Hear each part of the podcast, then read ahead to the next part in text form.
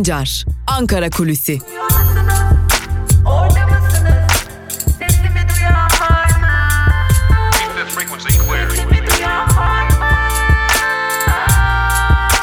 Özgürüz Radyo. Özgürüz Radyo.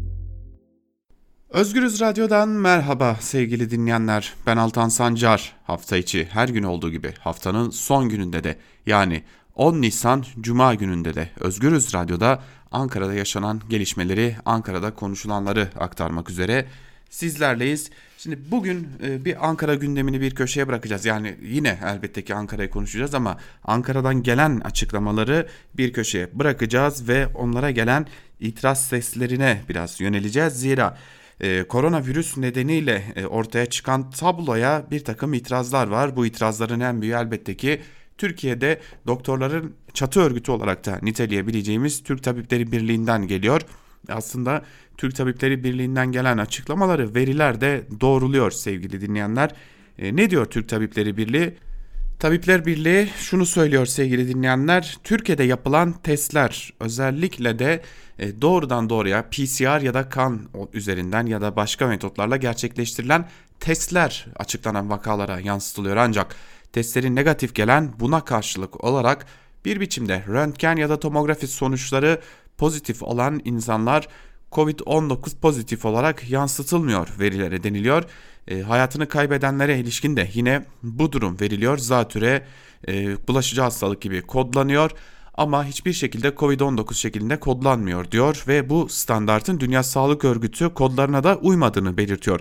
Biz şimdi Türk Tabipler Birliği'nin yetkilileriyle görüştük. Hem başkanıyla görüştük hem yetkilileriyle görüştük. Ee, aslında tamamı hem fikir bir konuda. Ee, Türkiye'de yürütülen çalışmalar elbette ki e, olumlu bir takım kısıtlamalar bir takım çabalar olumlu ancak yeterli değil diyorlar. E, doktorlara, sağlık çalışanlarına yönelik bir takım çağrıları var. Yine buna ek olarak uygulanan protokollere yönelik çağrıları var. E, şeffaflık çağrıları var. Sürece dahil edilme yönündeki çağrılarını yineliyorlar Türk Tabipleri Birliği ve e, Türkiye'de aslında olağan dışı can kayıplarının yaşandığını ancak bu can kayıplarının Covid-19 şeklinde raporlanmadığı başka şekilde raporlandığını yine üstüne basa basa söylüyorlar. E, tabii biz sorduk bunun ayrıntıları nelerdir diye e, şunu söylüyorlar.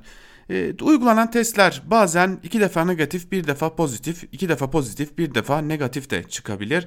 E, testler yegane güvenli yöntem değildir. Bunlara ek olarak tomografi ve e, röntgen de çekilmelidir. Röntgen ve tomografide ortaya çıkan veriler bazen testlerde ortaya çıkmıyor diyorlar ve gelen hastaların bunlardan sadece bazılarına yöneltildiği belirtiliyor. Eğer testleri negatifse ve ardından bir röntgen çekildiğinde e, COVID-19 benzeri belirtiler eğer akciğerde ya da vücudun belli noktalarında varsa bu, bu vakalar COVID-19 şeklinde kodlanmıyor diyor Türk Tabipleri Birliği yetkilileri ve aslında tedavilerine COVID-19 şeklinde devam edildi, karantinaya alındıkları ancak hayatlarını kaybettiklerinde yine COVID-19 şeklinde kodlanmadıklarını belirtiyor Türk Tabipleri Birliği. Yine bu vakaların negatif olarak testlere yansıtıldı ancak hastanede yatıp karantinada tedavi gördüklerinin de altını çiziyor Türk Tabipleri Birliği. Şimdi tablo böyleyken önümüze çıkan açıklamalar test sayıları, test sayılarına bağlı olarak vaka sayıları, vaka sayılarına bağlı olarak e, entübe edilenler, yoğun bakıma alınanlar yine buna paralel olarak sevgili dinleyenler vefat sayıları, can kaybı, can kayıpları öyle görünüyor ki Türk Tabipler Birliği'nin aktardığı gibi ise e, Türkiye'de vaka sayısı daha fazla yüksek durumda. Yine konunun uzmanları şu görüşte birleşiyorlar. Türkiye sürü bağışıklığı uyguluyor. Bundan hiç kimsenin şüphesi yok. Hiç kimsenin şüphesi de olmasın. Ve sürü bağışıklığı uygulanan bir ülkede e, ortaya çıkan tablo 40 bin olamaz. Bizler açıklanan tablonun çok fazla üstünde vakaya sahibiz. Zaten yine ortaya çıkan veriler de bunu gösteriyor. Dünya Sağlık Örgütü de şeffaflık ve daha fazla test, daha fazla e, kaynak açıklaması yapıyor. E, bugün e, saat 18'de Özgürüz Radyo'da canlı yayında doçent doktor Çağhan Kızıl ve genel yayın yönetmenimiz Can Dündar'la yine kor koronavirüsü ve özellikle de ortaya çıkan bu tabloyu konuşacağız sevgili dinleyenler. Türkiye durumun neresinde, Türkiye durumu ne kadar ciddi alıyor ve yapılan açıklamalar ne kadar doğruyu, şeffaflığı, gerçeği yansıtıyor bunları da sizler için değerlendirecekler. Öte yandan e, bir diğer konu yine koronavirüsle bağlantılı bir diğer konu elbette ki sağlık çalışanları için sağlık örgütleri tedbirler artırılsın, sağlıkçılar için daha fazla ekipman, daha fazla güvenlik sağlansın çağrısını yapıyorlar ve özellikle de sağlık e, örgütleri, sağlıkçıları temsil eden sivil toplum kuruluşları şunu söylüyorlar. Sağlıkta şiddet yasası siyasetin aracı haline getirilmesin ve bir an evvel çıkarılsın. E, muhalefet ya da iktidardan gelmesi hiç fark etmez. Hala geciktiriliyor ve bizler koronavirüs döneminde de şiddet görmeye devam ediyoruz çağrısını da yine diyorlar. Yine ekipman ihtiyaçlarını da yine diyorlar sağlık örgütleri de. Bir diğer yandan ücretsiz izin konusu vardı biliyorsunuz. Ücretsiz izne çıkarılanlara bir de maaş bağlanacaktı. Bu bir kazanım olarak aktarıldı. E, aslında bu iyi bir şeymiş gibi aktarıldı ama e, ortaya çıkan tablo bunu öyle göstermiyor. Disk olayın biraz sonradan farkına vardı. Hatta bunu disk yetkilileri de söylüyor. Bizler bunu istiyorduk sonunda yapıldıdan e, bizim istediğimiz bu değildi noktasına adım adım gelmeye başlıyor. Devrimci İşçi Sendikaları Konfederasyonu da zira aslında işten çıkarmalar yasaklanmıyor, erteleniyor değerli dinleyenler. Yine buna paralel olarak e, kısa çalışma ödeneği gibi birçok noktanın önü kapatılarak oradan çok daha yüksek maaşlar alabilecekken çalışanlar bunun önü kapatılarak günlük neredeyse 40 TL'ye ve aylık 1200 TL'ye çalışmak zorunda daha doğrusu izin geçirmek zorunda kalacak insanlar bu patronlar için kolaylık, işçiler için büyük bir geçim sıkıntısı demek asgari sigortalı olarak çalışan insanlar bildiğiniz gibi Türkiye'de 2200 liranın üzerinde maaş alıyorlar. Ama ücretsiz izne çıkarılırlarsa 1200 lira yani 1000 liralık bir kayıpları olacak ve bu şekilde e, koronavirüs döneminde yaşamaya çalışacaklar. Nasıl başaracaklar? Bu da ayrı bir diğer konu. E, ilk günlerde özellikle dün bir kazanım olarak görülen bu ücretsiz izin ve işçi çıkarmalarının yasaklanması konusu giderek patronların istediği bir durumun pişirilmesi olarak lanse edilmeye başlandı. Önemli bir diğer konuydu. Tabii önemli bir diğer soru da Türkiye pik noktasını ne zaman görecekti? Bu konuya ilişkin çok farklı görüşler var. 23 Nisan sonrası pik noktayı göreceğiz diyenler var. Bizler Mayıs ayında pik noktasını göreceğiz diyenler var. Normal hayata 4 hafta sonra da döneceğiz diyenler var. 9 hafta sonra da döneceğiz diyenler var. Peki buradaki ayrım ne? Buradaki ayrım öyle görünüyor ki muhalif olmak. Daha doğrusu e, şüpheci olmak. Yani bilimin en önemli e, argümanlarından biri şüpheci olmak. E, şüpheyle yaklaşanlar Türkiye'nin normal hayata dönüşünün çok uzun süreceğini belirtiyorlar. Ancak iktidarın yaptığı açıklamalara bel bağlayanlar özellikle de bugün yandaş medyada ya da havuz medyasında televizyon kanallarına çıkanlar çok yakın zamanda Türkiye'nin normal hayata döneceğini de belirtiyorlar. Ama bu pek de ihtimal gibi de görünmüyor diyelim ve Ankara kulisini burada noktalayalım. İlerleyen saatlerde haber bültenlerimizde karşınızda olmayı sürdüreceğiz.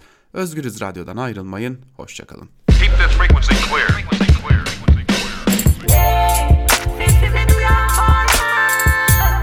Altan Sancar, Ankara Kulüsi.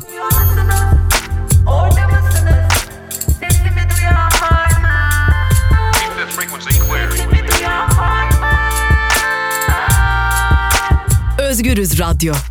Özgürüz Radyo. Özgürüz Radyo'dan merhaba sevgili dinleyenler. Ben Altan Sancar ve haftanın son gününde de gazete manşetlerini ve günün öne çıkan yorumlarını aktarmak üzere karşınızdayız. İlk olarak Cumhuriyet Gazetesi ile başlıyoruz. Cumhuriyet Gazetesi sansür ve açlık paketi manşetiyle çıkmış. Ayrıntılarda ise şu cümleler aktarılıyor. Hükümetin salgınla mücadele gerekçesiyle hazırladığı 62 paketlik torba yasa taslağından sosyal medyaya gözaltı çıkarken ekonomik alanda yeni düzenlemeler geliyor sorumlu bildirmeyen ve içerik kaldırmayan sosyal medyanın ağı daraltılacak. Varlık fonu denetim raporlarının hazırlanmasında son tarih Ağustos'a ötelenecek. Öğrenci kredi ödemeleri hesabında mücbir bir nedenle yurt içi üretici fiyat endeksi uygulanacak. Kamu ihale yasasındaki değişikli, de, değişikliğe mal, hizmet ve yapım işlevi ivedilikle gerçekleştirilecek hazine taşınmazlarının satışı elektronik ortamda yapılabilecek. Hükümetin 3 ay işten çıkarmayı yasaklarken işverene 6 ay ücretsiz izin hakkı vermesi tepki çekti. Düzenleme ile işçiye aylık 1177 lira ödenecek. Oysa işçi kısa çalışma ödeneğinden 1752 lira ile 4381 lira arasında ücret alabiliyor denmiş haberin ayrıntılarında. İstanbul alarmı başlıklı bir diğer haberi aktaralım sizlere.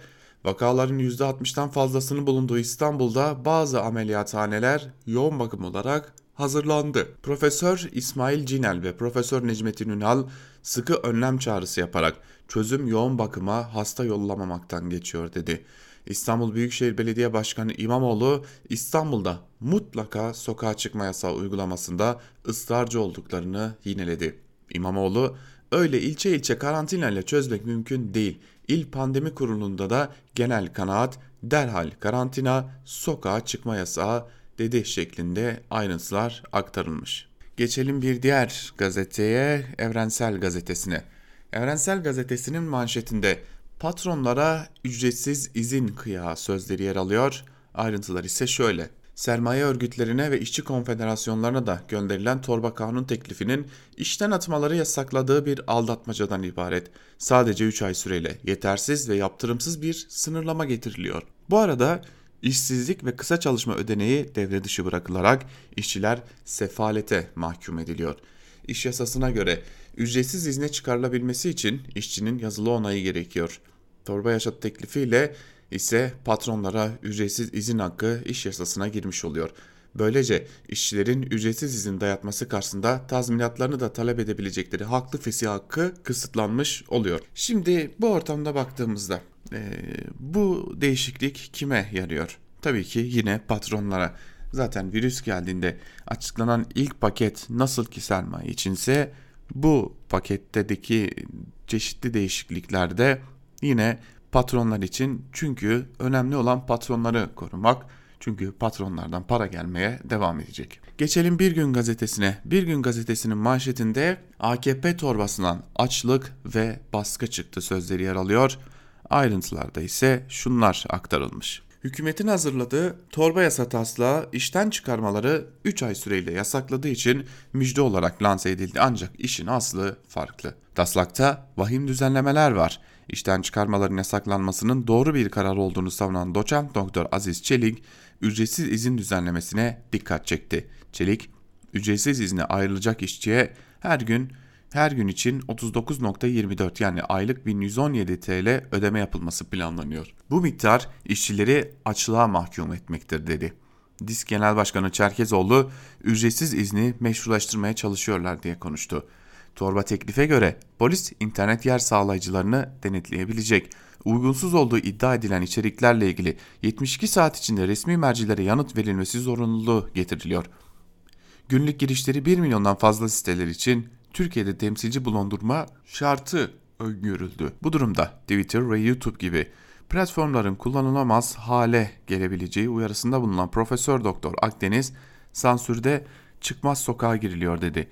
CHP'li Muharrem Erkek ise tüm ülke virüsle mücadele ederken AKP sansür derdinde dedi şeklinde de ayrıntılar aktarılmış. Evet e, AKP sansür peşinde çünkü e, hep Cumhurbaşkanı Erdoğan'ın söylediği bir söz vardı. E, dünya çok başka olacak diyordu Cumhurbaşkanı Erdoğan. Öyle görünüyor ki Türkiye bir başka olsun diye, bir başka bir hal alsın diye çok gerekli tedbirlerin tamamı alınmış durumda. Yani e, önümüzdeki zaman diliminde şunu göreceğiz biz.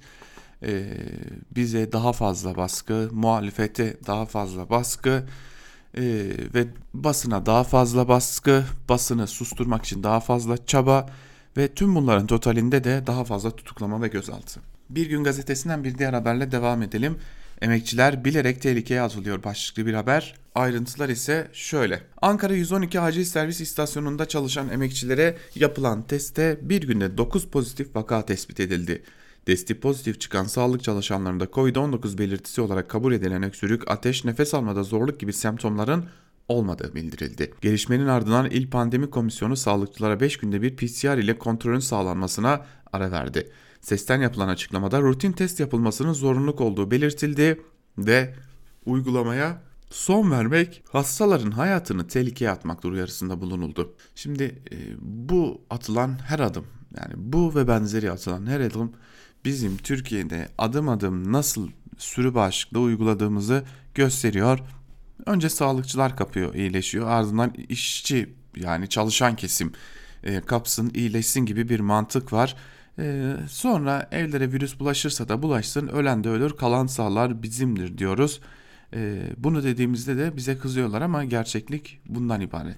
Geçelim Yeni Yaşam gazetesine. Yeni Yaşam gazetesi korkulan oluyor manşetiyle çıkmış.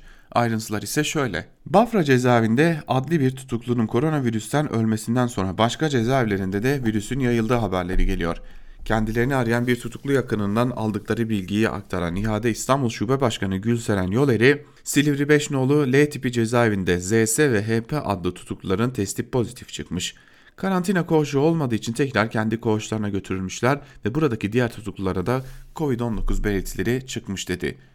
Hilvan T tipi cezaevinde tutulan Serhat Bulut ailesiyle yaptığı görüşmesinde salgına yakalandıkları şüphesi, yakalandıklarından şüphe ettikleri 6 hasta tutuklunun hastaneye götürülmediğini söyledi. Oğluyla konuşan Aynete Bulut şunları aktardı.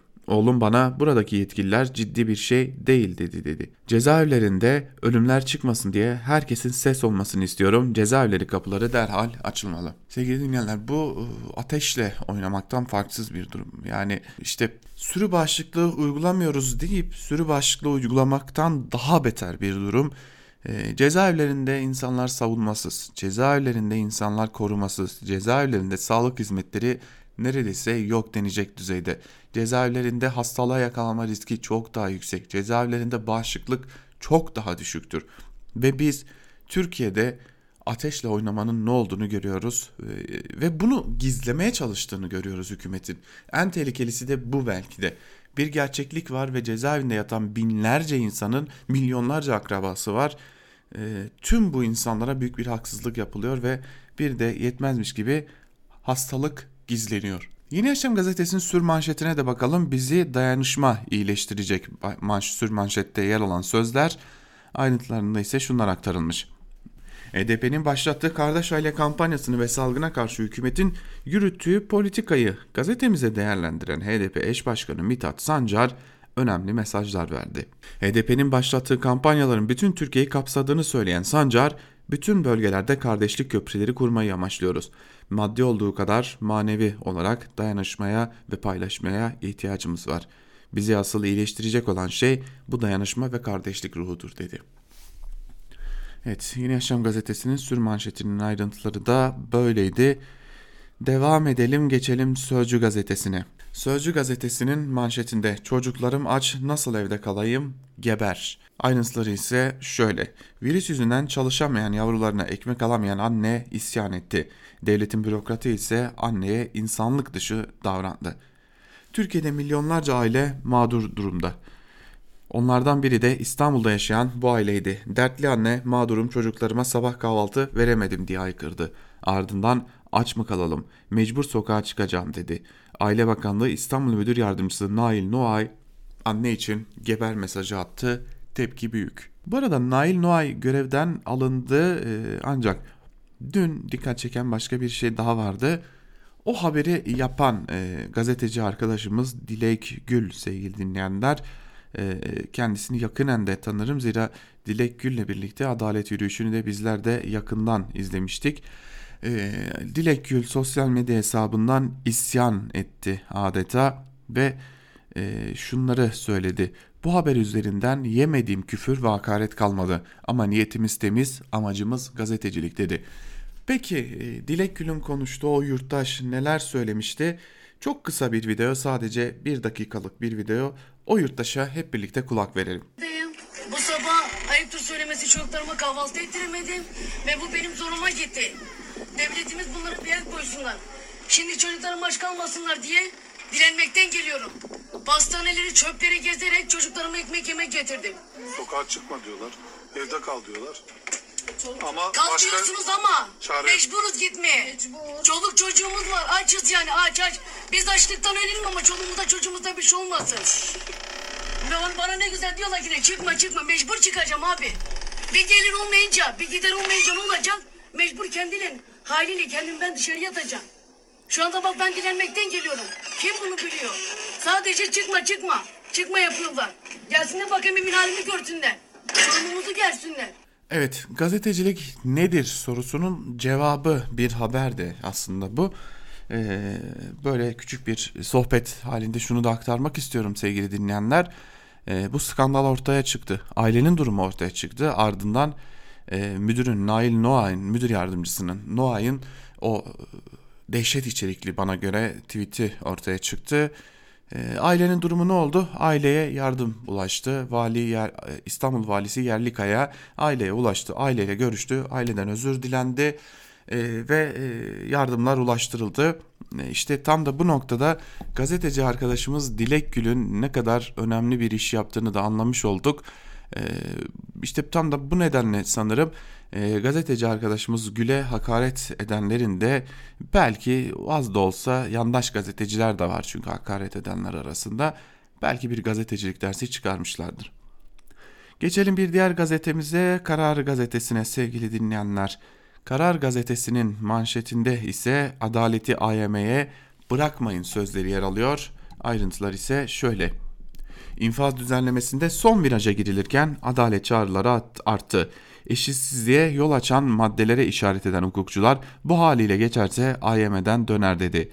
Muhalefetten de gaspçı çıkacak, tweet atan kapsam dışı kalacak çağrıları yükseldi. Adalet ilkesini zedeleyen maddeleri, maddelerin gözden geçirilerek toplumsal uzlaşının meclis aşamasında tesis edilmesinin gerekliliği öne çıktı. Siyasi parti liderleri eşitlik ve adalet duygusunu zedeleyen düzenlemenin toplumsal barışı sağlamaktan uzak olduğunu belirtti. STK'lar ve insan hakları örgütlerinden de terörle mücadele kanununda dayandırılan muğlak ifadeler düzenlensin talebi geldi. CHP'li Sevda Erdan Kılıç ise kadınların yüzüne kezzap atan serbest kalacak ama tweet atan haber yapan içeride kalacak. Bu düzenlemeyle düşünce özgürlüğüne de darbe vuruluyor sözleriyle tepkisini gösterdi. Biliyorsunuz dün Özgürüz Radyo'da aktarmıştık değerli dinleyenler. Hükümetin amacının aslında yasayı bu şekilde geçirmek ve bunun Anayasa Mahkemesi'nden dönmesine göz yummak olduğu belirtiliyor. Böylelikle biz geçirmedik, biz yapmadık. Anayasa Mahkemesi yaptı diyerek de kendi tabanına da izah etme umudu taşıyor şeklinde bir bilgiden bahsediliyor. Tabi ne kadar doğru ne kadar değil bunu zaman gösterecek. Geçelim bir diğer e, gazeteye Milliyet gazetesine. Milliyet gazetesi ilk seçenek kısa çalışma manşetiyle çıkmış. Ayrıntılar ise şöyle. E, önce ayrıntıları aktaralım daha sonra bir küçük bilgi verelim. Salgın nedeniyle faaliyeti duran işverenin iki seçeneği var. Kısa çalışma ve taslakla getirilecek ücretsiz izin. Bu dönemde çalışanın sağlığı ve istihdamın korunması sosyal hukuk devleti olmanın vazgeçilmez koşulları, iş dünyası STK'larının görüşüne açılan yasa teklifi taslağında yer alan iş akti fesih yasağı ve gelir desteği bu açıdan ele alındığında iş gücü piyasamızda ortaya çıkması muhtemel olumsuz gelişmelerin önünde bir engel olacak. Salgının nedeniyle faaliyeti duran işverenin karşısında iki yol var. İlki kısa çalışma uygulamasına, diğeri ise taslakla getirilecek olan ücretsiz izin uygulamasına gitmek. Kısa çalışma uygulamasına gitmek, kısa çalışma ödeneğine hak kazanan bir iş, işçiler açısından daha yararlı olacaktır. Ücret kayıpları daha fazla engellenmiş olunur. Şimdi bu yazının bir talimatla yazıldığına kimsenin şüphesi olmasın sevgili dinleyenler. Bakın yazının içeriği başka, başlık başka. İlk seçenek kısa çalışma deniyor ama buradan anladığınız ne oluyor? Ee, ilk seçenek yani patron eğer bir yeri kapatıyorsa ilk olarak kısa çalışma ödeneğine başvurmak zorunda şeklinde bir algı oluşturuluyor ama buradaki esas konu bunun inisiyatife bırakılması. Daha doğrusu bunun inisiyatife de bırakılması değil aslında ikinci seçeneğe zorlanmak demek. Yani ücretsiz izin maaşına zorlanmak demek. Öyle sosyal devlet e, olmanın koşulları diyerek de bunu cilalamanın bir anlamı yok. E, bunun tek bir gerekçesi var. Patronların senelerdir istediklerini virüs sayesinde bir haftada tamamen verdiler. Devam edelim sevgili dinleyenler. Hürriyet gazetesine geçelim. Hürriyet gazetesinin manşetinde kritik tarih 12 Nisan sözleri yer alıyor. Artık adım adım sürü bağışıklığı uygulamasının oturmaya başladığını gördüğümüz için e, gazeteler üzerinden, kendi gazeteleri üzerinden bir kamuoyu oluşturmaya başlamış durumdalar. E, bu algının oluşturulmasının yegane nedeni de Öyle görülüyor ki yavaş yavaş o alınan bütün tedbirleri de bastırmak, kaldırmak olacak. E, zira ekonomi bu tedbirleri zaten kaldırmıyor. Bir de biz sokağa çıkma yasağı gibi bazı tedbirler bekliyorduk. E, artık alışacağız gibi görünüyor virüste yaşamaya ve virüsün bizden çaldıklarına. Ayrıntıları aktaralım. Kritik tarih 12 Nisan manşetinin ayrıntılarını aktaralım. Türkiye salgının yayılmaması için aldığı önlemlerin ilk sonuçlarını 12 Nisan'da görecek. Beklenti olumlu yönde. Ancak virüsün yayılması engellenmemişse sokağa çıkma yasağı dahil çok daha sıkı yeni önlemler gündeme gelecek. Hükümetin 29 Mart gece yarısı uygulamaya koyduğu 31 şehre yönelik seyahat yasağının virüsün Anadolu'ya yayılmasını geriletmesi bekleniyor. Koronavirüsün 14 günlük kuluçka süresi göz önüne alındığında salgının boyutları ile ilgili ilk veriler 12 Nisan'da alınacak. Hükümet seyahat yasağının vakalarda gerilemeye yol açmasını bekliyor. Eğer gerileme görülmezse çok sıkı yeni önlemler planlanıyor.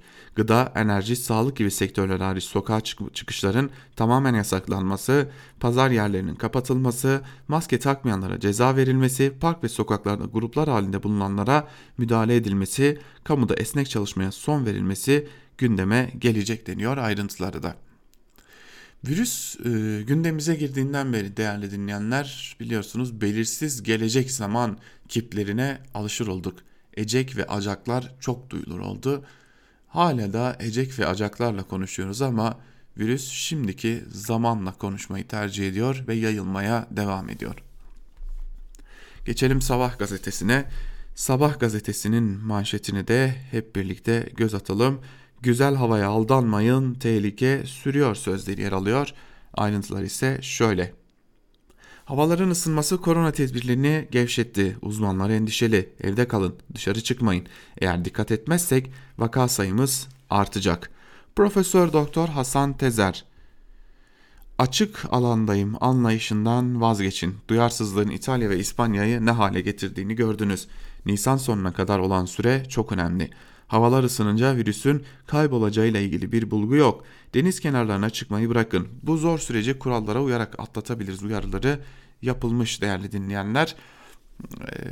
Evet bu zor zor süreç sokağa çıkmayarak aşılacak. Sokağa çıkmayanlara destek vererek aşılacak. Bu arada Amerika Birleşik Devletleri'nde yapılmış bir araştırma daha yayınlandı. Dün yayınlandı. Dün ABD Başkanı Donald Trump'ın açıklama yaptığı sıralarda o e, raporda yayınlandı. Havaların ısınmasının e, koronavirüsün yayılımına ve virüsün yayılma süresine e, ve yaşam süresine en önemlisi yaşam süresine herhangi çok da büyük bir etkisinin olmadığı yani havalar ısınınca virüs salgını ortadan kalkacak beklentisinin çok da gerçekçi olmadığı belirtiliyor bu araştırmada.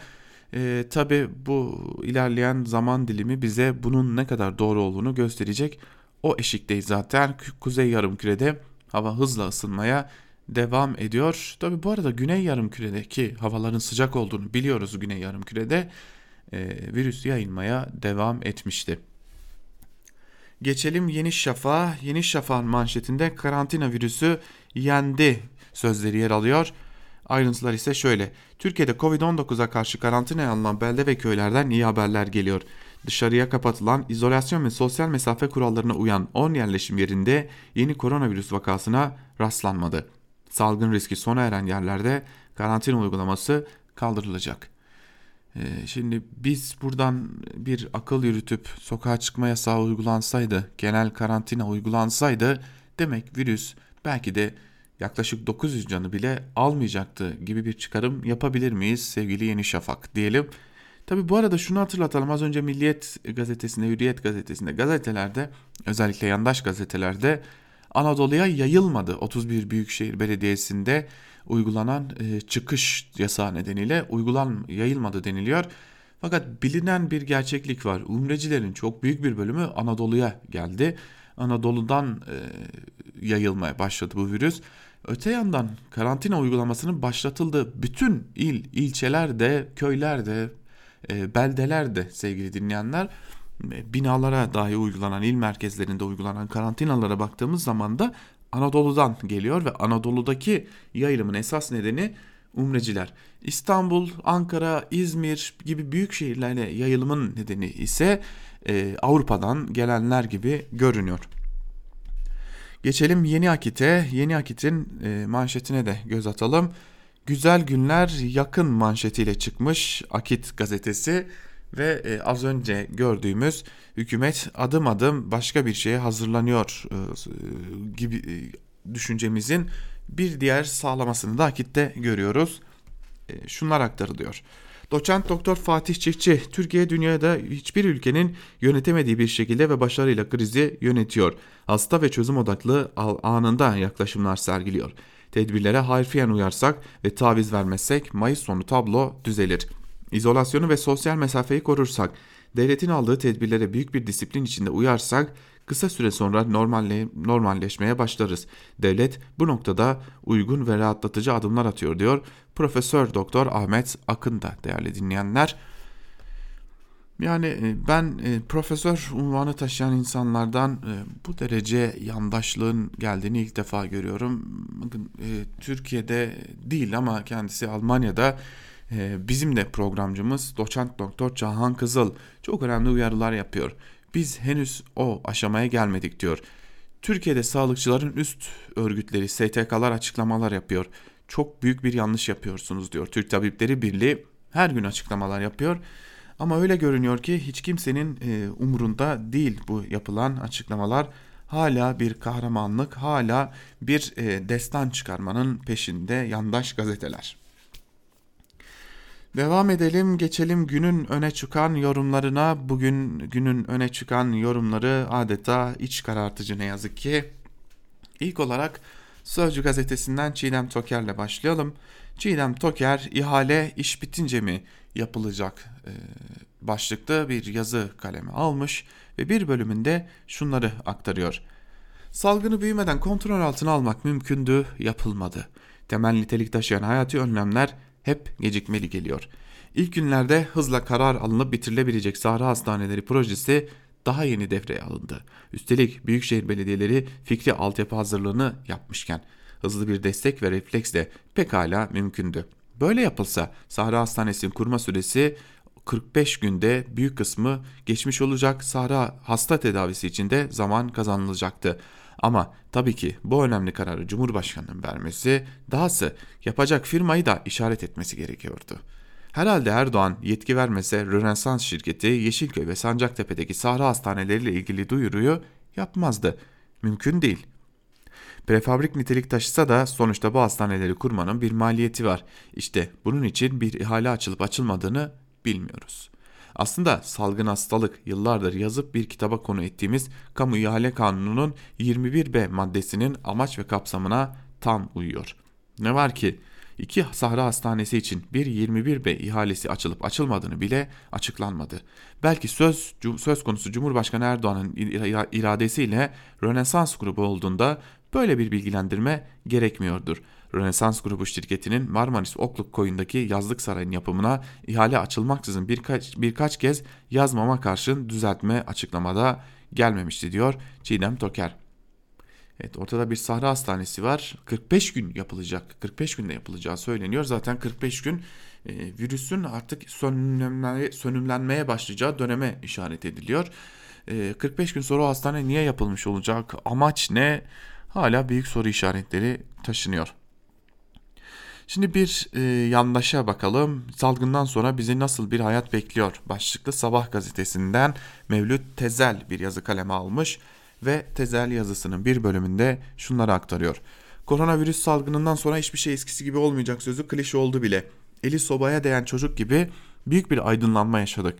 Ekonomiden turizme, eğitimden yeme içmeye hayatımızda birçok şey değişecek. Karantina bittikten sonra insanlar çok özledikleri sosyal hayata akacaklar ama restoranlarda, kafelerde tıkış tıkış oturmayacağız. Hep bir masa fazla koyma hesabı yapan işletmeler kaybedecek. Uzaktan çalışmanın yarattığı tasarruf pratikte görüldü. Esnek çalışma modelleri geliştirilecek. Salgının salgından Çin, Rusya gibi devletçi otoriter sistemler daha az hasarlı çıktı. Güney Kore, Türkiye gibi başta güçlü hükümetlerin olduğu ülkeler Amerika ve Avrupa gibi, gibi ülkeler gibi tökezlemedi. Artık her kafadan bir sesin çıktığı koalisyon hükümetleri yerine doğal afetlerde, salgınlarda ve ekonomik krizlerde hızlı ve kararlı hareket eden güçlü hükümetler tercih edilecek. İspanya'da özel hastanelerin kamulaştırılacağı kimin aklına gelirdi? İngiltere ulaşım, ulaşım sektörünü, Fransa ise büyük işletmelerin kamulaştırılmasını tartışıyor. Bireysel özgürlükler değil, halkın genel sağlığı, huzuru ve güvenliği önemsenecek. Big Brother bizi daha çok takip edecek. Dijitalleşme, e-ticaret, kripto paraların önü açılacak. Uzaktan eğitimin ne kadar kolay ve faydalı olduğunu gördük. Bu sistem sayesinde özel okulların sayısı ve eğitim giderleri azalacak. Eğitim daha kolay ve ucuz olacak. Dağ başındaki çoban sınav birincisi olduğunda şaşırmayacağız diyor yazısını bir bölümünde Mevlüt Tezel. Şimdi dikkat çeken e, nokta ise Güney Kore, Türkiye gibi güçlü hükümetlerin olduğu ülkeler Amerika, Amerika ve Avrupa gibi ülkeleri tökezle, gibi tökezlememiş. Ee, şimdi Rusya ve Çin gibi e, devletçi, baskıcı, otoriter sistemlerin e, virüs karşısında mı başarılı olduklarını, gerçeği mi gizlediklerini bilmiyoruz. İkincisi Türkiye ile Güney Kore'yi aynı kefeye koymak bu dünyada yapılabilecek herhalde en e, kaba tabiriyle herhalde en aptalca şey olsa gerek. Zira Güney Kore artık araçta test uygulayan çok bambaşka bir sisteme geçmişken Türkiye'de de gerçeklerin gizlendiği yeterince şeffaf olunmadığı konusunda uyarılar yapılıyor. Dünya Sağlık Örgütü'nün kollarına uyulmadığı gibi uyarılar yapılıyor.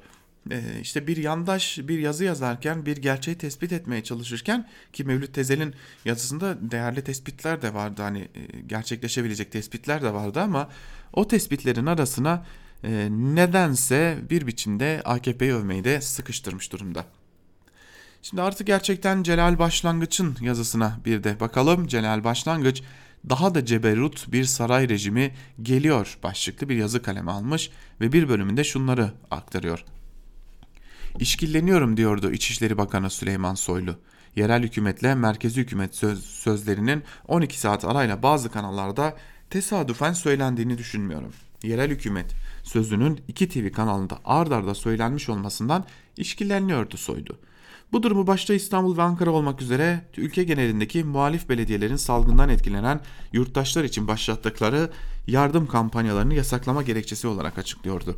Soylu'ya göre yerel hükümet sözü işi özelliğe hatta federasyona kadar götürebilirdi maazallah. Belli AKP Genel Başkanı ve Cumhurbaşkanı Erdoğan'dan Erdoğan da şahsının bakanı Soylu ile aynı görüşteydi. Devlet içinde devlet olmaz diyordu. İşin aslı ne Erdoğan'ın ne de Soylu'nun ürktüğü gibiydi. Fox TV ana haber sunucusu Fatih Portakal hem merkezi hükümet hem de yerel hükümet demişti ama sonra yerel yönetim yerine dil suçmesi sonucu yerel hükümet dediğini bütün mecralarda sesiyle görüntüsüyle açıklamıştı. İkinci yerel hükümet vakası da Halk TV'de Gökhan, Gökmen Karadağ'ın programında gündeme gelmişti. Karadağ'ın ardından şöyle böyle bir söz çık çıkmamış ancak bir KJ hatası sonucu ekranda yerel hükümet yazısı çıkmıştı. Mesele bu kadar basit ama iktidar Kanada işkillendirmeye yetmişti. Oysa Erdoğan başbakanken Bakan Soylu da muhalif bir partinin genel başkanı iken bu görüşlerinin tam tersinde hem fikirdiler. Bir süre önce güçlü yerel yönetimleri savunan Soylu yerel hükümet sözünden işkilleniyor. Daha dün eyalet sistemini savunan Erdoğan devlet içinde devleti tehlikeli buluyor. Yoksa Türkiye artık eyaletten korkacak, endişe edecek kadar güç mü kaybetti? Erdoğan'ın geçmişteki sözlerine bugün durduğu yere bakarsak öyle. AKP-MHP ikilisinin meclise getirdiği infaz yasasındaki değişiklikler bile böyle bir korkunun endişenin göstergesi. Muhalif siyasiler, iktidarı sosyal medya hesapları üzerinden eleştirenler, eylem yapan öğrenciler, haber yapan gazeteciler, köşe yazarları, adaletin peşine düşen avukatlar cezaevlerinde kalacak katiller, hırsızlar, rüşvetçiler, tecavüzcüler tahliye edilecek diyor Celal Başlangıç yazısının bir bölümünde. Bugün biraz iç karartıcı demiştik köşe yazıları. Bir diğer yazıyı aktaralım. Gazete Duvar'dan Ali Duran Topuz'un yazısı. Hiçbir şey eskisi gibi olmayacak, beter olacak başlıklı yazının bir bölümünde şunları aktarıyor Ali Duran Topuz'da. Memleketten hepimizin bildiği bazı manzaraları ve arkalarındaki kararları az biraz deşelim bakalım. Kamuoyunda pek kimse sevmez. Çöp kamyonunu hiç kimse sevmez. Trafikte önünüze düştü mü yandınız. Hiç trafik yokmuş gibi hareket eder. Hele yine kimsenin hiç sevmediği çöp konteynerlarının önüne denk geldi mi hepten yandınız. Arkada çöplerle kucak kucağa dikilen iki işçi konteynerları boşaltana kadar beklersiniz. Kamyonda konteynerde sizin çöpünüzü sizin evinizden iş yerinizden çıkan pisliklerle doludur. Şu korku günlerinde çöp kamyonları düzenli biçimde çalışıyor. Çoğumuzun çoğumuz evlerimizdeyiz. Ya kamyonları sürenler ve çöp kamyonuna yükleyenler mecbur işlerinin başında. Şu kriz günleri çünkü evden dışarı çıkmamayı gerektiriyor ve aynı şekilde çöpün evden çıkmasını gerektiriyor. Evden niye çıkmıyoruz? Korona bulaşmasın diye, ölmeyelim diye. Çöp işçileri niye çıkıyor? Evden attığımız pislikler her yeri pisletmesin diye, ölüm tehlikesine yenisi eklenmesin diye. 2. Manzara 2. Yer Elazığ. İki kadın, birinin kucağında bir çocuk ve bir adam durdurulmuş. Durduran polis, ceza kesiyorlar. Bir çöp toplama arabaları var. Onlar çöp işçisi değil çöp toplayıcısı. Çöpten para eder şeyler toplayarak geçiniyorlar. Çocuk niye kucaklarında bırakacak yer olsa yanlarında tutarlar mıydı? Polis genç adamın ehliyetini yetersiz buldu. Aracı da amaç dışı olarak kullanıyor göründüğü için para cezası kesiyor. Ne yapalım? Uygun ehliyeti olmayan trafiğe çıksın, çıksın mı diyelim? Polis itiraz eden kadınla, kadına, kadınlara Bakanlar Kurulu'nun kararını hatırlatarak ceza evrakını düzenliyor. Korona varken öyle dışarı çıkıp çalışmak mı var? Manzara 3. Yine evden çıkma çıkmama meselesinden bir manzara. Bir roman kadın bir videoda dertlerini anlatıyor. Bu videoyu birileri paylaşmış. Biri Twitter üzerinden gördüğü bu videoyu alıntılayıp paylaşmış ve tek kelime yazmış. Geber sıradan biri değil. İktidar heyetinden biri. Üst yönetici ya da kurmay değil ama uzmanlığı, mesleki becerileri beğenildiği için iktidarın 17 yıldır oraya buraya yönetici olarak atadığı biri. Nail Noay. İstanbul Aile ve Sosyal Politikalar İl Müdür Yardımcısı. Zat görevden alındı fakat mesela beni sisteminiz öldürecek diyen kamyon şoförü kadar tehlikeli bulunmamış olacak ki sözleri gözaltına alınan olmadı. Üstelik şoför sadece sisteme laf söylüyordu. Yani politik pozisyon alıyordu. Bu zat ise açık biçimde toplumun bir kesimini hedef almıştı. Yoksa romanlar, domlar toplumun her bir kesimi değil mi? Tabii ki değil. Zatın güvendiği şey bu. Zaten böyle yükselmişti. Ayrımcılıkla, kayırmacılıkla. Çingeneler yani romanlar, domlar, abdallar, poşalar. Etnik, kültürel, sınıfsal, dinsel. Her türlü ayrımcılığın en önde gelen hedefleri arasında oldu her zaman. Hem isimleri hem meslekleri hem varlıkları. Her tür hakaretin hem hedefi oldu hem de bizzatı hakaret olarak kullanıldı. Beyimiz de bu rahatlıkla o lafları ediverdi sosyal medyadan zaten. Bu vakalar bu korona günleri manzaraları pandemik tehdit geçtikten sonra iktidarın gücüne güç katmış olmayı hedeflediğini gösteren şeyler. Krize karşı şimdiye kadar açıklanan tedbirlerin yanı sıra İstanbul ve Ankara belediye başkanlarının kanunda açıkça yazılı yetki ve görevlerine dayanarak giriştikleri kampanyaların yasaklanması iktidarın bu süreci politik tekel üreterek atlatmaya yeminli olduğunu ortaya koyuyor.'' Dahası iktidarın tekeli aldığı yardım çalışmalarında iktidar partisinin faal yer alması normal, kanuni görev ve yetkilerine rağmen CHP'li HDP'li belediyelerin anormal. Daha önce DBP ve HDP'li belediyelerin terör maymuncuğuyla iktidara zimmetlenmesiyle başlayan ve pandemide de durmayan siyaseti yargısallaştırma ve yani yargı eliyle boğdurma sürecinin bir parçası aslında CHP'li belediyelerin yardım kampanyalarının ve pandemiye karşı girişimlerinin engellenmesi Velhasılı pandemik kriz eşitliğin derinleşmesi, adaletsizliğin artması için bir araç haline çoktan gelmiş durumda. Gerçekten hiçbir şey eskisi gibi olmayacak, beter olacak diyor Ali Duran Topuz yazısının bir bölümünde. Bir diğer yazıya geçelim. Cumhuriyet gazetesinden Mine Söğüt'ün yazısı bizi gebertmekte gebertmek isteyenlerin dünyası başlıklı yazının bir bölümünde de Mine Söğüt şunları aktarıyor. Bundan yıllar önce Sayın Başbakan çiftçinin bu hali ne olacak? Anamızı ağlattınız diye protesto eylemi yapan çiftçiye artistlik yapmadan ananı da al git diye cevap veren bir başbakanın artık çok geniş yetkilerle donanmış bir cumhurbaşkanı rütbesiyle ülkeyi yönettiği şu düzende. İstanbul Aile ve Sosyal Politikalar İl Müdür Yardımcılığı görevinde bulunan Nail Noain, evde kal çağrılarına veryansın eden, yoksulluk yüzünden sokağa çıkmak ve dilenmek zorunda olduğunu söyleyen bir çingene kadının videosunu sosyal medyada rahat rahat geber yorumuyla paylaşmasında ters giden hiçbir şey yok. Aksine her şey yolunda. Şu an işsiz kaldığı için kirasını ödeyemeyeceğini söyleyen kiracısına ben devlet miyim bana ne başına gelenden öde benim kiramı diye kaygısızca cevap veren ev sahibi de. Aynı apartmanda oturan sağlık görevlisinin asansörü kullanmasını ve merdiven kullanmamasını, trabzanlara da dokunmamasını isteyen bir yazıyı apartman girişine rahatça asan yönetici de. Sağlık görevlerini açıkça ev vermeyenler ya da oturdukları evden derhal çıkmalarını isteyen insanlar da çöpten atık toplayan aileye yasaları uygulamak adına binlerce liralık ceza kesen zabıtalar da. Tıpkı açlıktan ölelim mi diyen, dilenmek için hala sokağa çıkmak zorunda olduğunu söyleyen bir çingene kadının görüntüsünü sosyal medyada geber yorumuyla paylaşan bu devlet görevlisi gibi. Haklılıklarına olan inançlarını gelmiş geçmiş iktidarın gaddarlık ayarlarından alıyorlar. Sadece bu ülkede değil, Başka ülkelerde de uzun vadede ülke ekonomisini ayakta tutabilme umuduyla kısa vadede de zayıf olanların virüs vesilesiyle hayatını kaybetmesini, virüsün bu arada mutasyona uğrayarak etkisini azaltmasını ve eski düzenin kaldığı yerden mümkün olduğunca devam edebilecek hale dönmesini sabırla bekleyen ortak bir menfaat gaddarlığa ikna olmuş bir iktidar ikliminde yaşıyoruz. Bundan sonra hiçbir şey eskisi gibi olmayacağı hayallerini her zaman olduğu gibi sadece bir avuç insan kuruyor. Geri kalanlar ve en başta da iktidarda olanlar her şey bir an önce aynen eskisi gibi olsun diye ellerinden geleni yapıyorlar. Kimse başka bir dünyanın hayalini kurma peşinde değil. Tüm iktidarlar bu süreçten nasıl en az zarar ve en yüksek karla çıkabileceklerinin hesabını yapıyorlar diyor Mine Söğüt'te yazısının bir bölümünde sevgili dinleyenler. Devam edelim bir diğer yazıya geçelim yine Sözcü gazetesine dönelim. Sözcü gazetesinden Murat Muratoğlu'nun Matematiğe Veda Bu Sesi başlıklı yazısının da bir bölümünü sizlere aktaralım. İşin içerisine matematik girince bazı açıklamalar izaha muhtaç hale geliyor.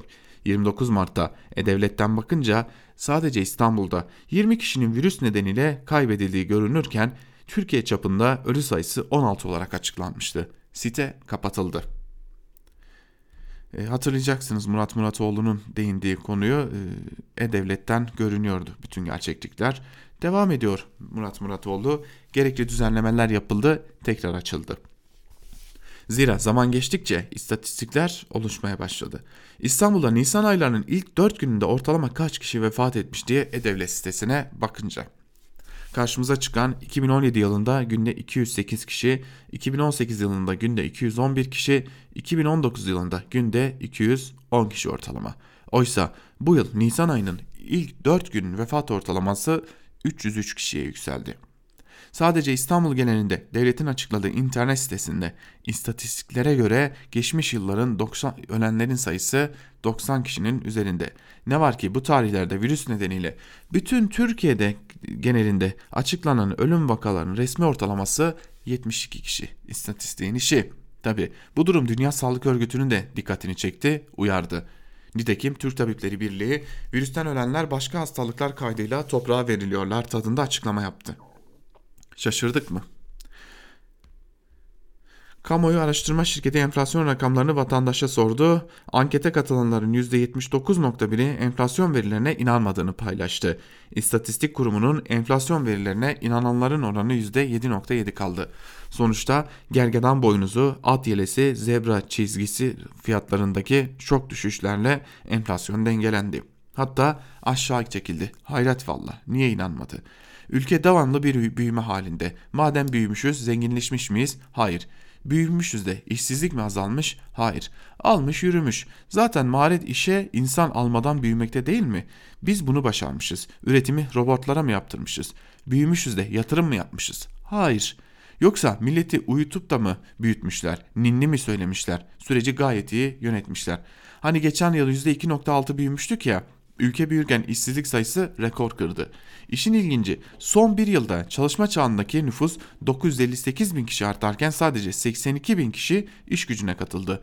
Diğerlerinin tuzu kuru ya hiç iş aramadı. Ortamlarda öylesine takıldı. Bu sayede işsizlik de fazla artmadı diyor yazısının bir bölümünde Murat Muratoğlu ve e, aslında e, büyük bir eleştiri, büyük bir tiye almayı da görüyoruz Murat Muratoğlu'nun yazısında.